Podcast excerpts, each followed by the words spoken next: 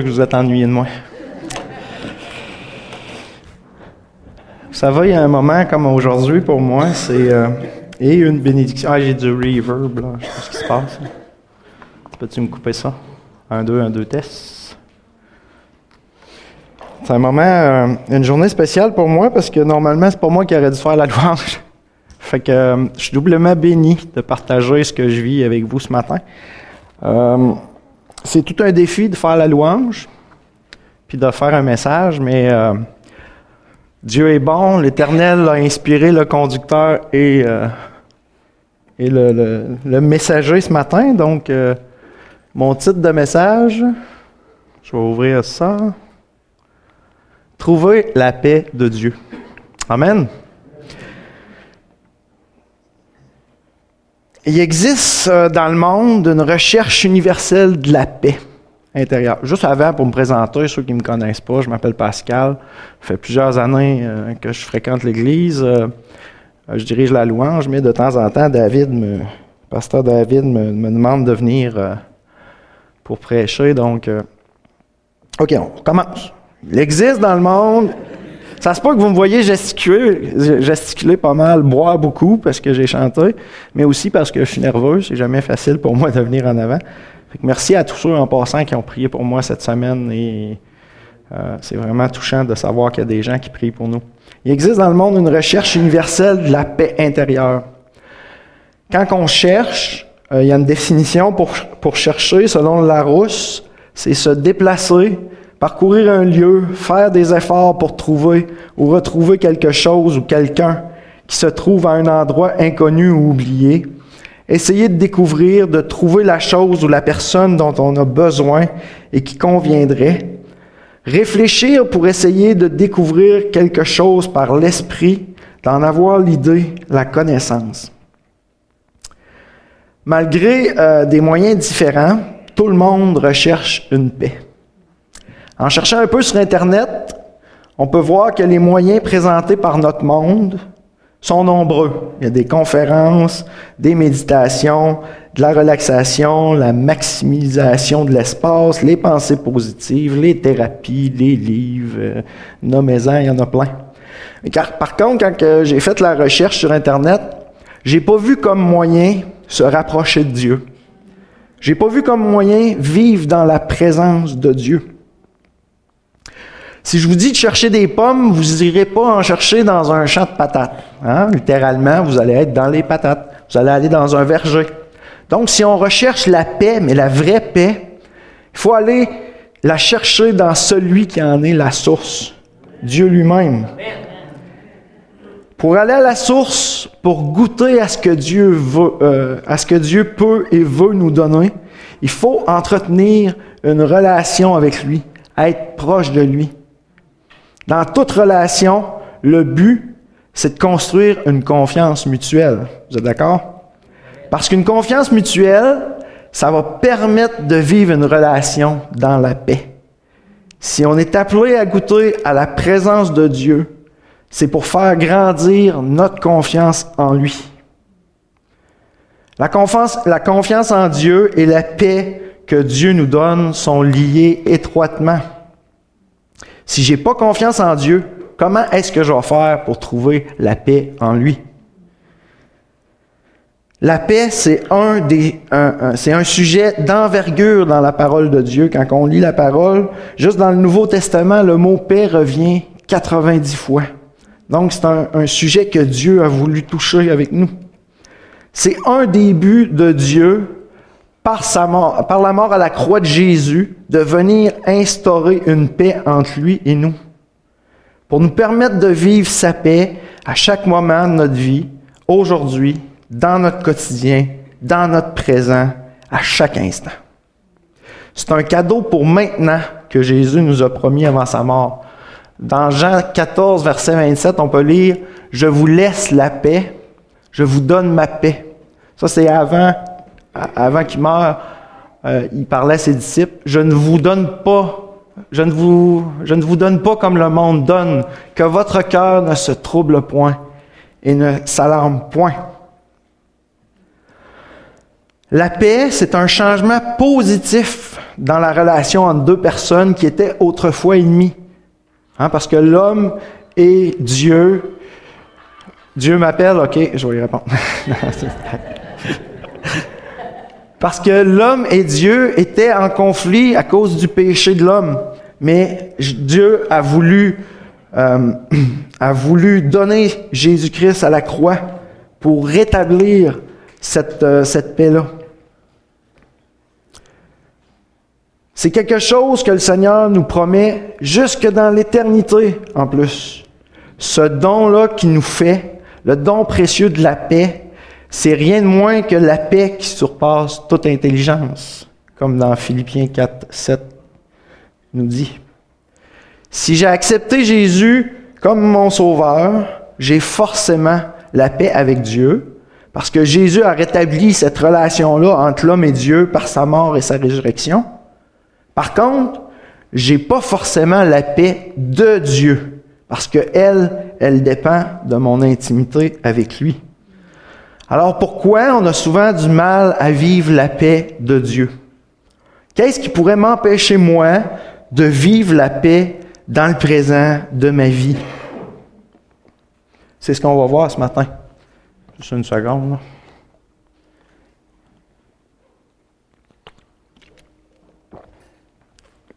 Donc, mon passage principal, pardon, Psaume 42. Si vous avez vos Bibles, vous pouvez tourner. Sinon, il apparaît là. Psaume 42. Au chef des chantres, cantique des fils de Corée. C'est pas David ou c'est pas Azaph qui a composé ce psaume-là. C'est euh, les fils de Corée. Comme une biche soupire après des courants d'eau, ainsi mon âme soupire auprès après toi, ô Dieu. Mon âme a soif du Dieu, du Dieu vivant.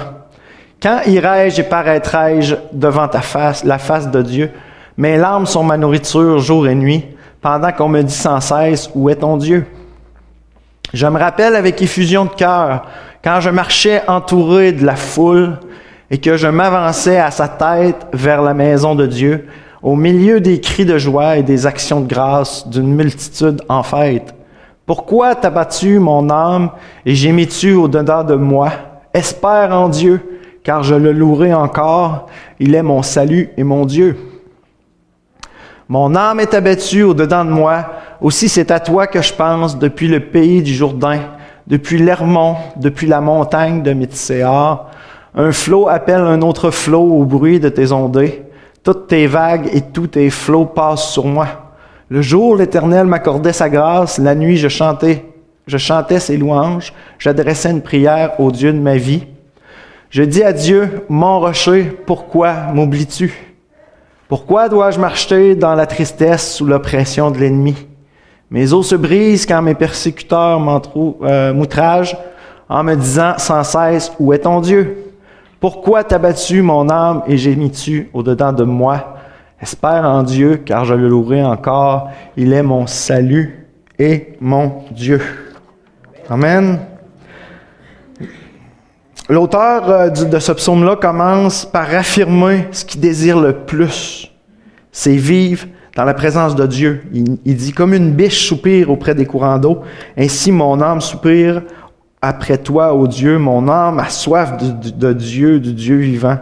Quand euh, irai-je et paraîtrai-je devant la face de Dieu? Il recherche la présence de Dieu. Il veut vivre euh, dans la présence de son Dieu. Il désire vivre dans la présence de Dieu. Il veut recevoir la paix dans le présent, maintenant. Mais comme on peut le remarquer, les versets après, il n'y arrive pas. On lit euh, Mes larmes sont, sont, ma nourriture jour et nuit, pendant qu'on me dit sans cesse Où est ton Dieu Ce psaume-là, c'est la prière d'un croyant qui n'arrive plus à vivre la paix de Dieu dans son quotidien.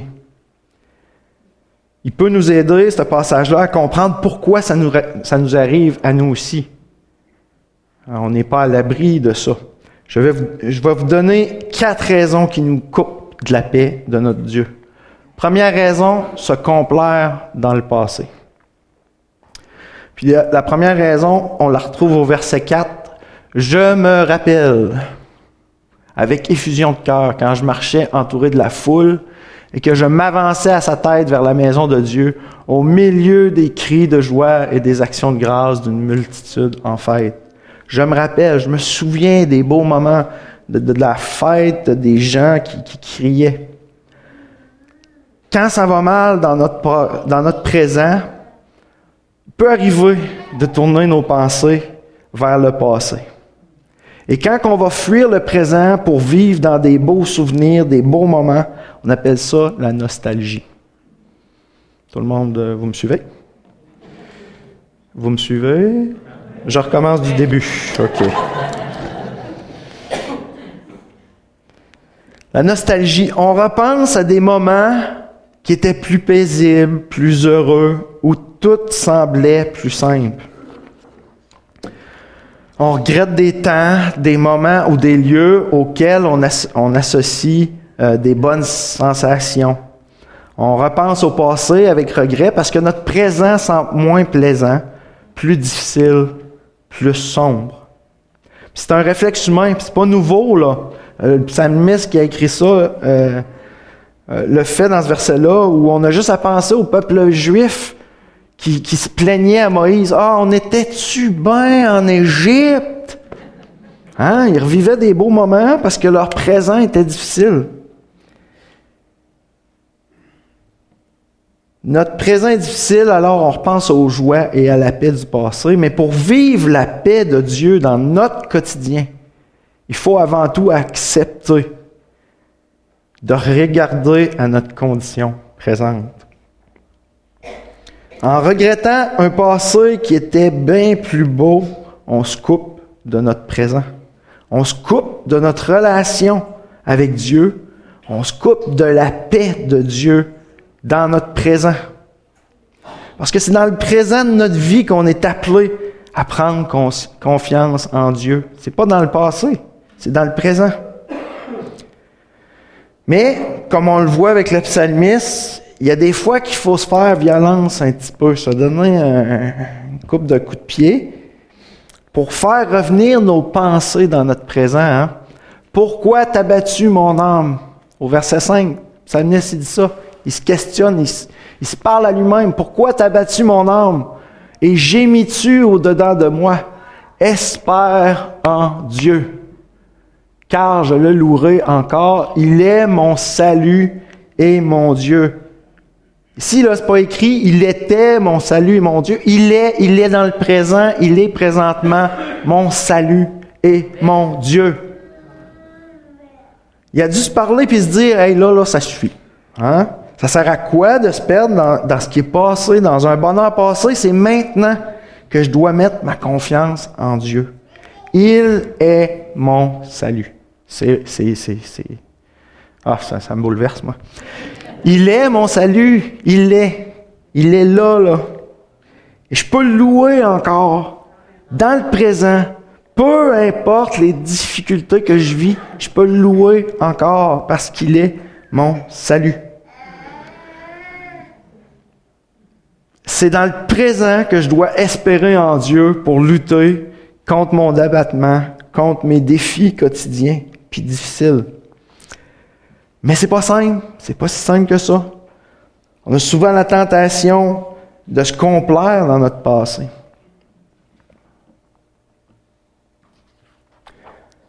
Puis quand ça nous arrive, il faut se faire violence à nous-mêmes pour arrêter de revenir dans le passé. Mais on peut aussi tomber dans un piège opposé, qui est ma deuxième raison. Rêver à un avenir meilleur. Je vous laisse réfléchir pendant que je bois.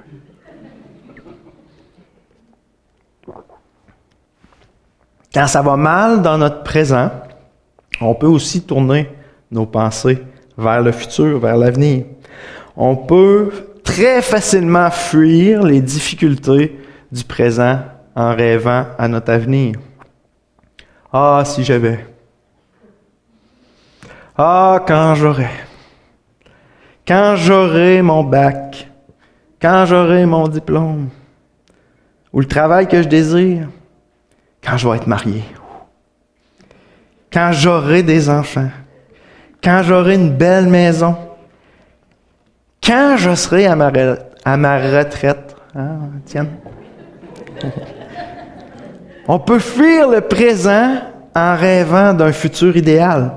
On a l'impression qu'on va être enfin en sécurité quand les conditions idéales vont être réunies. Mais c'est juste un rêve. Hein, je viens de vous. Là, je suis pas. Écoutez-moi bien. Je suis pas en train de vous dire de ne pas rêver à un avenir, de ne pas rêver à un mariage idéal, de ne pas, de pas rêver à une grande maison. Je suis pas en train de vous dire de ne pas rêver à des beaux projets du futur, mais il faut pas fuir notre réalité.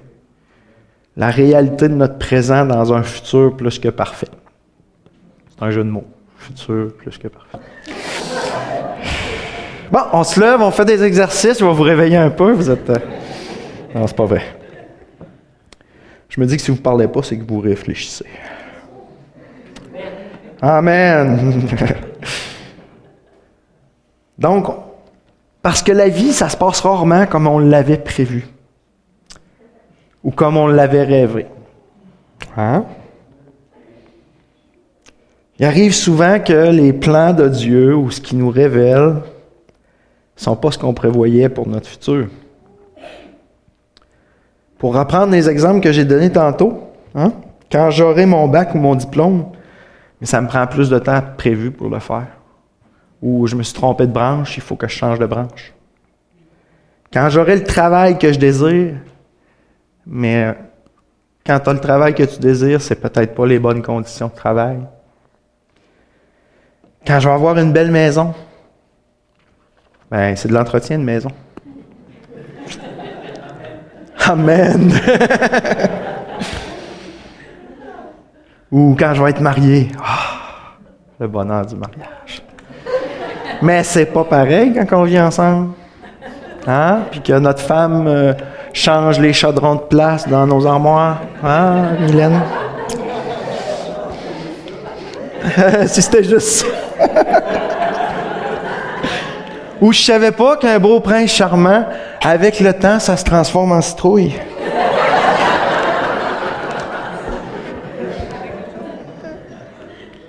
Ou quand j'aurai des enfants, hein?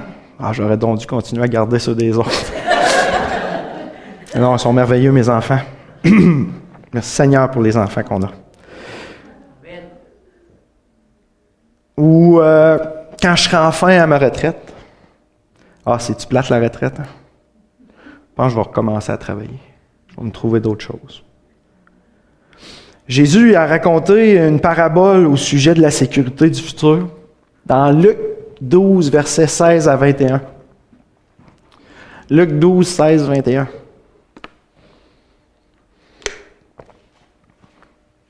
Et il leur dit cette parabole. Les terres d'un homme riche avaient beaucoup rapporté. Et il raisonnait en lui-même, disant, Que ferai-je, car je n'ai pas de place pour serrer ma récolte? Voici, dit-il, ce que je ferai. J'abattrai mes greniers, j'en bâtirai de plus grands, j'y amasserai toute ma récolte et tous mes biens. Je dirai à mon âme, mon âme, tu as beaucoup de biens en réserve pour plusieurs années. Repose-toi, mange, bois et régis-toi. Mais Dieu lui dit, insensé, cette nuit même, ton âme te sera redemandée. Est-ce que tu as préparé? Pour qui cela sera-t-il? Il en est ainsi de celui qui amasse des trésors pour lui-même et qui n'est pas riche pour Dieu. Cet homme-là n'avait sûrement pas prévu que son futur se terminerait si rapidement, que Dieu avait décidé que cette nuit-là, il allait mourir, que sa vie allait se terminer cette nuit-là. Jésus déclare ici que la sécurité, ça ne dépend pas euh, de mes biens ou de ma situation. La véritable sécurité, c'est de faire confiance à Dieu, où nous sommes dans le présent. Si notre présent est difficile, on peut parfois faire comme le psalmiste, puis préférer vivre dans les souvenirs du passé. Ou on peut faire comme l'homme riche de la parabole, puis rêver à un avenir où les conditions vont être euh, réunies pour vivre en sécurité. Et ce que nous montre le psaume 42, c'est qu'il faut se faire violence aussi parfois, se parler à nous-mêmes pour revenir, euh, pour euh, faire revenir nos pensées dans le présent. Parce que c'est dans le présent qu'on est appelé à vivre, puis à pratiquer la présence de Dieu. On est appelé à faire grandir la confiance qu'on a en lui, à recevoir la paix de Dieu qui désire pour nous dans nos vies. Troisième raison qui, fait qu'on cherche la paix de Dieu, les soucis du quotidien. Si on fuit dans le passé ou dans l'avenir, c'est parce que notre présent est trop difficile à vivre, ou nous semble trop difficile à vivre. Puisqu'on peut voir également dans la suite du psaume 42, Mon âme est abattue. Au-dedans de moi, aussi c'est à toi que je pense depuis le pays du Jourdain. Euh, depuis l'Hermont, depuis la montagne de Mitséar. Un flot appelle un autre flot au de tes ondées. Toutes tes vagues et tous tes flots passent sur moi. Le jour, l'Éternel m'accordait la grâce. La nuit, je chantais, pardon, ses louanges. J'adressais une prière au Dieu de ma vie. Je dis à Dieu, mon rocher, pourquoi m'oublies-tu? Hein, ça arrive qu'on se sente oublié par Dieu. Pourquoi dois-je marcher dans la tristesse, sous l'oppression de l'ennemi? Mes os se brisent quand mes persécuteurs m'outragent et me disent sans cesse, Où est ton Dieu? On ne sait pas vraiment ce qui est arrivé à l'auteur de ce psaume-là. On sait juste, parce qu'il écrit, qu'il vit dans la tristesse. Il y a des ennemis. Son quotidien est comme l'abîme. Puis il se sent délaissé par Dieu. Il voudrait de tout son cœur vivre encore dans l'amour du Seigneur et chanter ses louanges, mais pour l'instant, il se sent abandonné, abandonné et ignoré par Dieu. Pas besoin de fuir dans le passé ou dans le futur pour se couper de notre confiance en Dieu.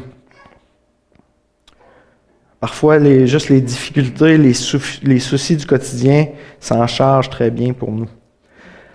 Si vous faites une recherche sur Internet, vous verrez l'immensité des soucis de notre société. Je vais juste vous montrer quelques statistiques.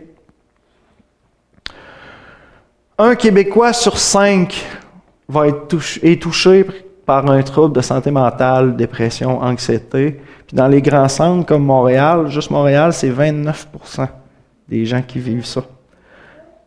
je vais vous lire les symptômes de la dépression vous allez voir qu'ils sont vraiment proches euh, de l'auteur des psaumes.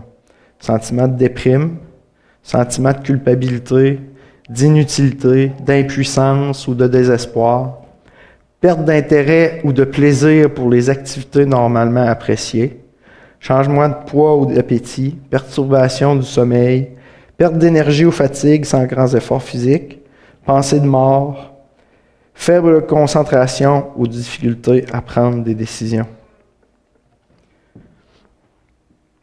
Une autre statistique, les antidépresseurs, c'est les médicaments les plus vendus au Canada et en Amérique du Nord.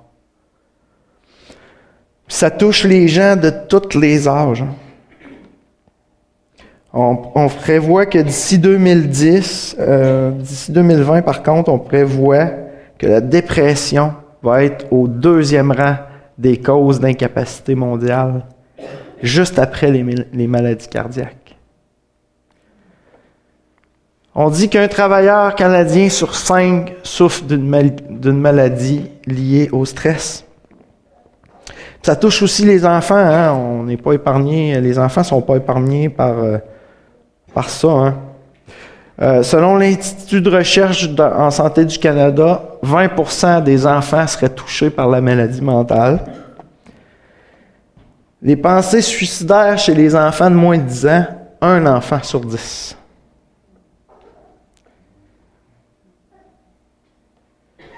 « 1% des enfants et 5 à 7% des adolescents souffrent d'un trouble dépressif. Continuons de prier pour nos enfants. 30% des enfants canadiens subissent ou ont subi de l'intimidation. Il faut vraiment prier pour nos enfants, les garder, les garder près de Dieu. Il y a, là, j'ai de l'air dépressif ou déprimant, mais en faites-vous-en pas, il y a des solutions. Il y a toutes sortes de soucis dans notre vie de chaque jour.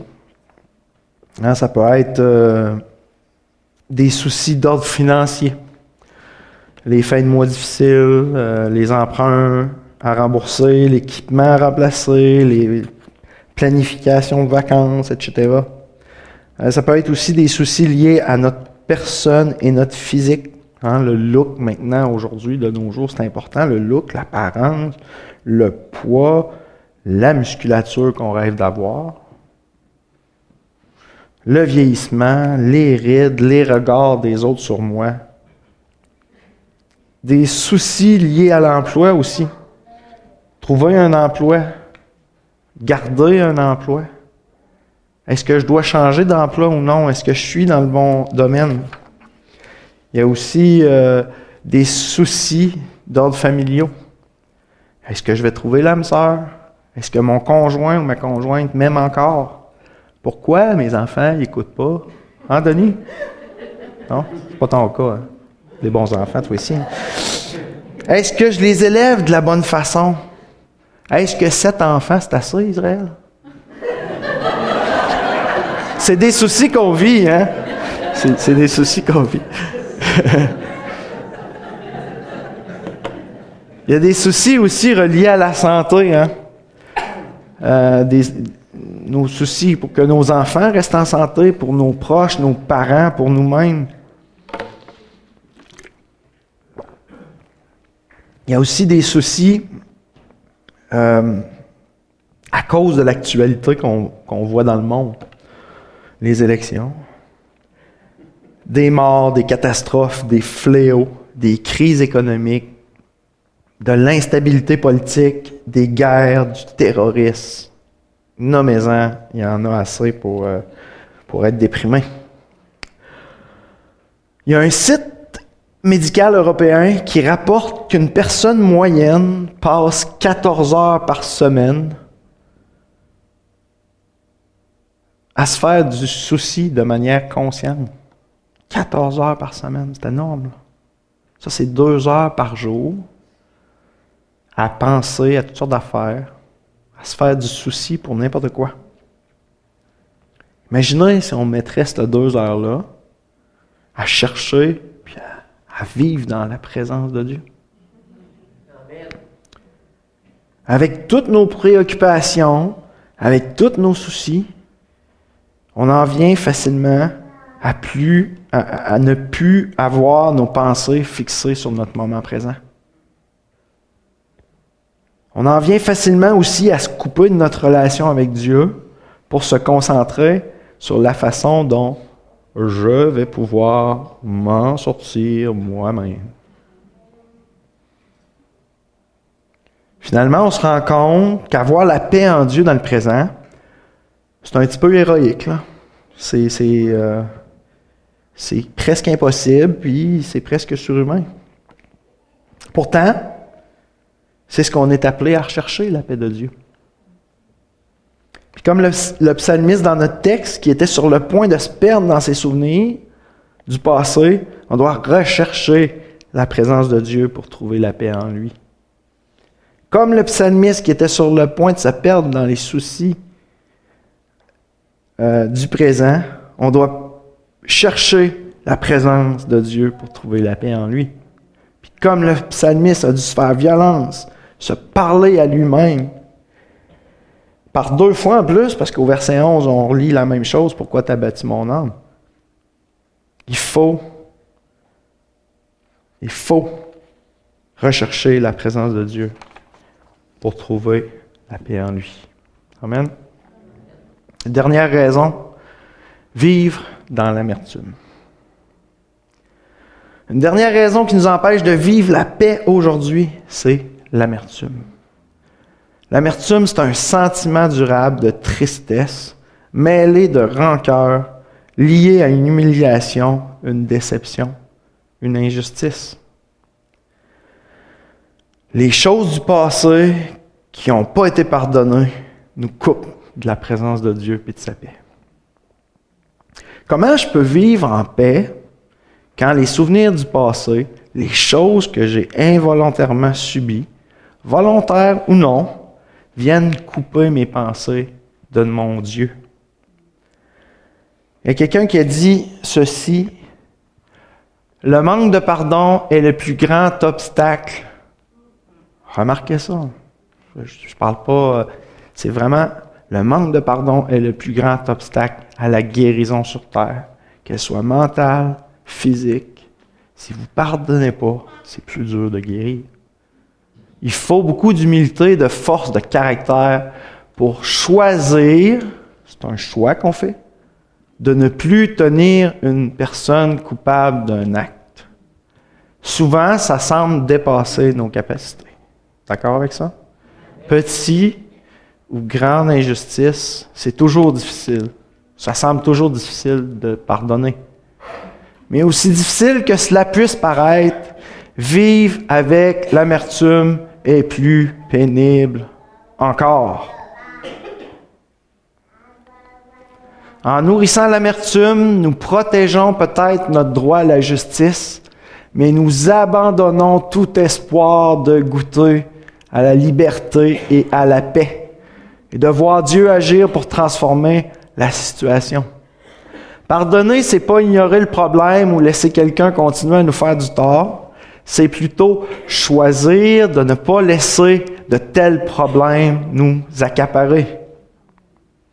Nous laissons tomber la colère et l'amertume afin de pouvoir jouir pleinement de la vie. Cela nous fait du tort de ruminer le problème et de chercher à nous venger, si nous passons notre vie à nourrir de telles pensées, nous deviendrons aveugles à tout le bien qui nous entoure. Je ne sais pas c'est qui qui l'a écrit, mais j'aimerais ça le rencontrer. L'amertume, ça va même à l'encontre de la nature de Dieu. Dieu, c'est un Dieu d'amour. L'amertume nous fait haïr. Dieu est bon l'amertume nous rend mauvais. Dieu est juste en toutes choses. L'amertume nous rend injustes dans nos décisions. Dieu est patient. L'amertume nous rend impatients. Dieu est tout-puissant. L'amertume nous rend faibles. Dieu est compatissant. L'amertume, l'amertume nous rend victimes, centrés sur nous-mêmes.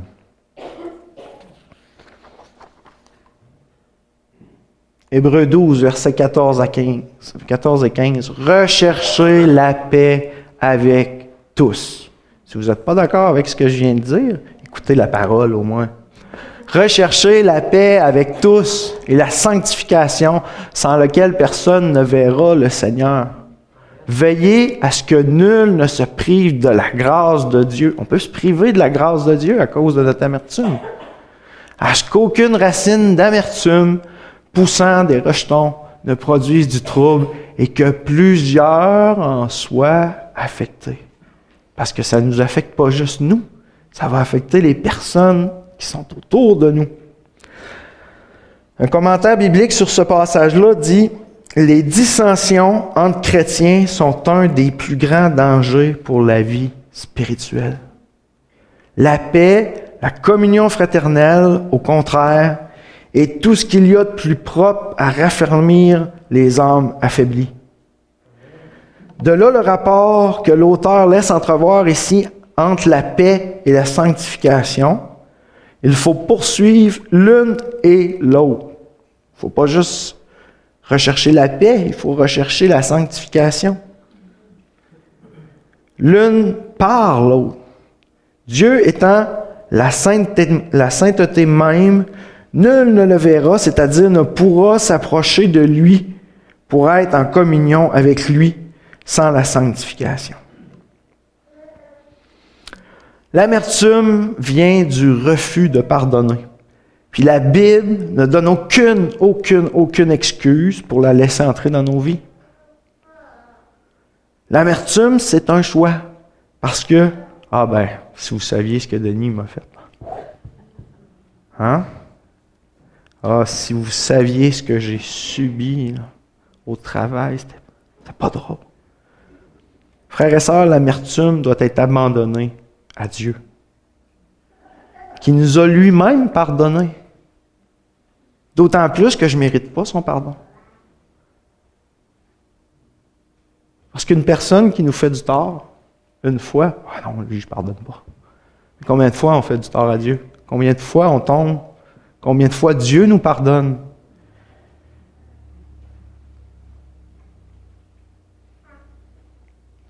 Nous devons pardonner pour fermer la porte à l'amertume dans nos vies et vivre la paix dans nos cœurs. L'amertume, c'est une attitude contraire à la parole de Dieu. Éphésiens 4, versets 30 à 32.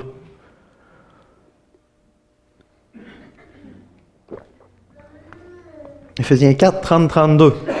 N'attristez pas le Saint-Esprit de Dieu, par lequel vous avez été scellés pour le jour de la rédemption que toute amertume, toute animosité, toute colère, toute clameur, toute calomnie et toute espèce de méchanceté disparaissent du milieu de vous. Soyez bons les uns envers les autres, compatissants, vous pardonnant réciproquement comme Dieu vous a pardonné en Christ. Amen. Puis dites-vous bien une chose, là, on est, euh, à chaque fois que je viens en avant, je trouve qu'il y a plus de monde. Mais Dieu, là, il y a des grandes choses pour notre Église. Hmm. Puis plus qu'il va y avoir de monde, plus qu'on risque d'être brimé, puis oh, frotté comme avec du papier sablé. Aimons-nous les uns les autres. Soyons compatissants en nous autres. Puis les gens qui vont rentrer ici vont le voir, cet amour-là. Puis ce pardon-là qu'on vit. Les conséquences de refuser de pardonner peuvent être invisibles à l'œil nu. C'est pas parce que quelqu'un t'en veut que ça va pareil. Mais ne pas pardonner va produire des effets négatifs dans le cœur, dans nos pensées, dans nos motivations, dans nos choix de vie, même dans notre santé. Ça affecte toutes nos relations avec notre conjoint, avec nos enfants, avec nos parents, avec nos amis, avec nos collègues de travail, même dans notre Église. Il faut apprendre à pardonner, à rester en paix, même dans une tempête. Puis on a eu le meilleur exemple avec Jésus qui dormait dans la tempête. Il est en paix. L'amertume affecte la relation avec Dieu dans nos temps de prière. C'est dur de se connecter à Dieu quand tu penses juste à ton voisin qui t'a qui t'a fait de quoi? Qui a pitché de la neige sur ton terrain? C'est dur de se connecter à Dieu quand tu en veux à quelqu'un.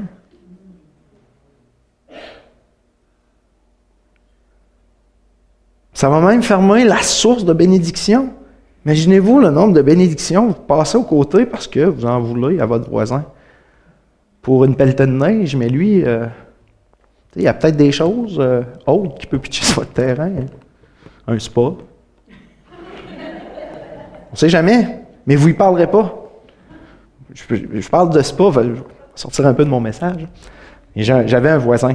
Le voisin, j'étais très gentil avec lui, donc euh, il m'a offert un spa gonflable. Mais si j'en aurais voulu à mon voisin, j'y aurais pas parlé parce que c'est euh, un tout croche, puis ben, j'aurais pas eu de spa. non, mais vous riez, mais c'est ça avec Dieu, c'est comme ça. Puis toutes les fois que vous parlez pas à quelqu'un parce que vous en lui en voulez, puis la relation vous pouvez. Des fois, on peut développer des relations avec des personnes qu'on avait de quoi contre lui, puis dire Wow, Seigneur, wow, je découvre tellement comment cette personne est bonne, comment cette personne est proche de toi, comment cette personne veut servir. L'amertume va affecter, va nous couper des bénédictions. Pour vivre la paix aujourd'hui, il faut pardonner. Il faut pardonner, frères et sœurs. Je vais réinviter euh, Jean-François Mylène. Ah ouais, montez. En conclusion, là, je vais être plus positif un peu. Heureusement pour nous qu'on n'est pas seul dans le cheminement pour trouver la paix de Dieu. Puis je vais vous rappeler cette promesse-là dans Jean 14, 27. Je vous laisse la paix, je vous donne ma paix, je ne vous la donne pas comme le monde donne. Le, le, monde a ses solutions, mais nous autres, on connaît la solution. Amen? Puis Jésus va dire même que quelques passages plus loin dans Jean 16, verset 33, Je vous ai dit ces choses afin qu'en moi, vous ayez la paix. Dans le monde, vous, aviez, vous avez de l'affliction, mais prenez courage. Tout le monde ensemble. J'ai vaincu le monde.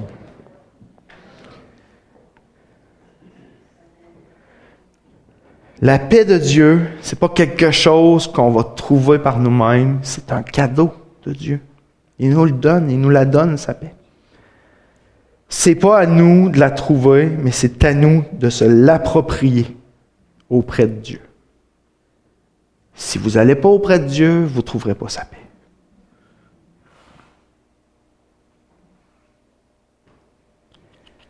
Nous apprenons à lui faire confiance dans le présent, dans notre quotidien, sans se laisser troubler par les soucis, sans rêver à un avenir idéal, sans se complaire dans un passé plus confortable et en pardonnant aux autres.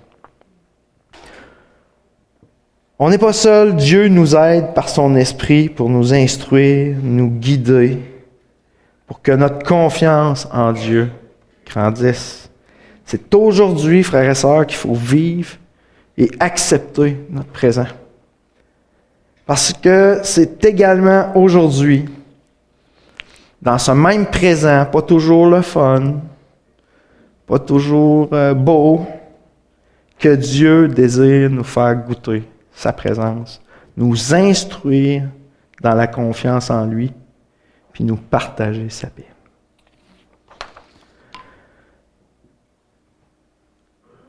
Pour ceux qui me connaissent, vous savez que j'aime les citations, donc je ne peux pas vous quitter sans en apporter une. Tu peux commencer à jouer.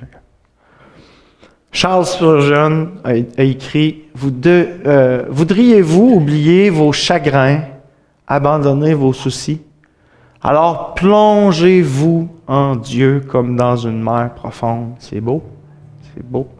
Perdez-vous dans son immensité. Vous en, ressortirez reposé, rafraîchi et plein d'une nouvelle vigueur.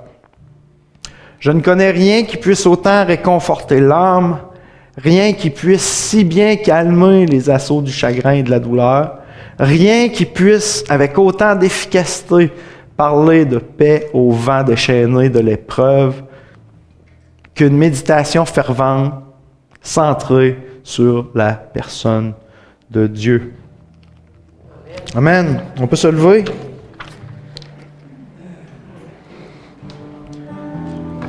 J'aimerais ça ce matin juste faire un appel. Simple, simple. Devinez le sujet.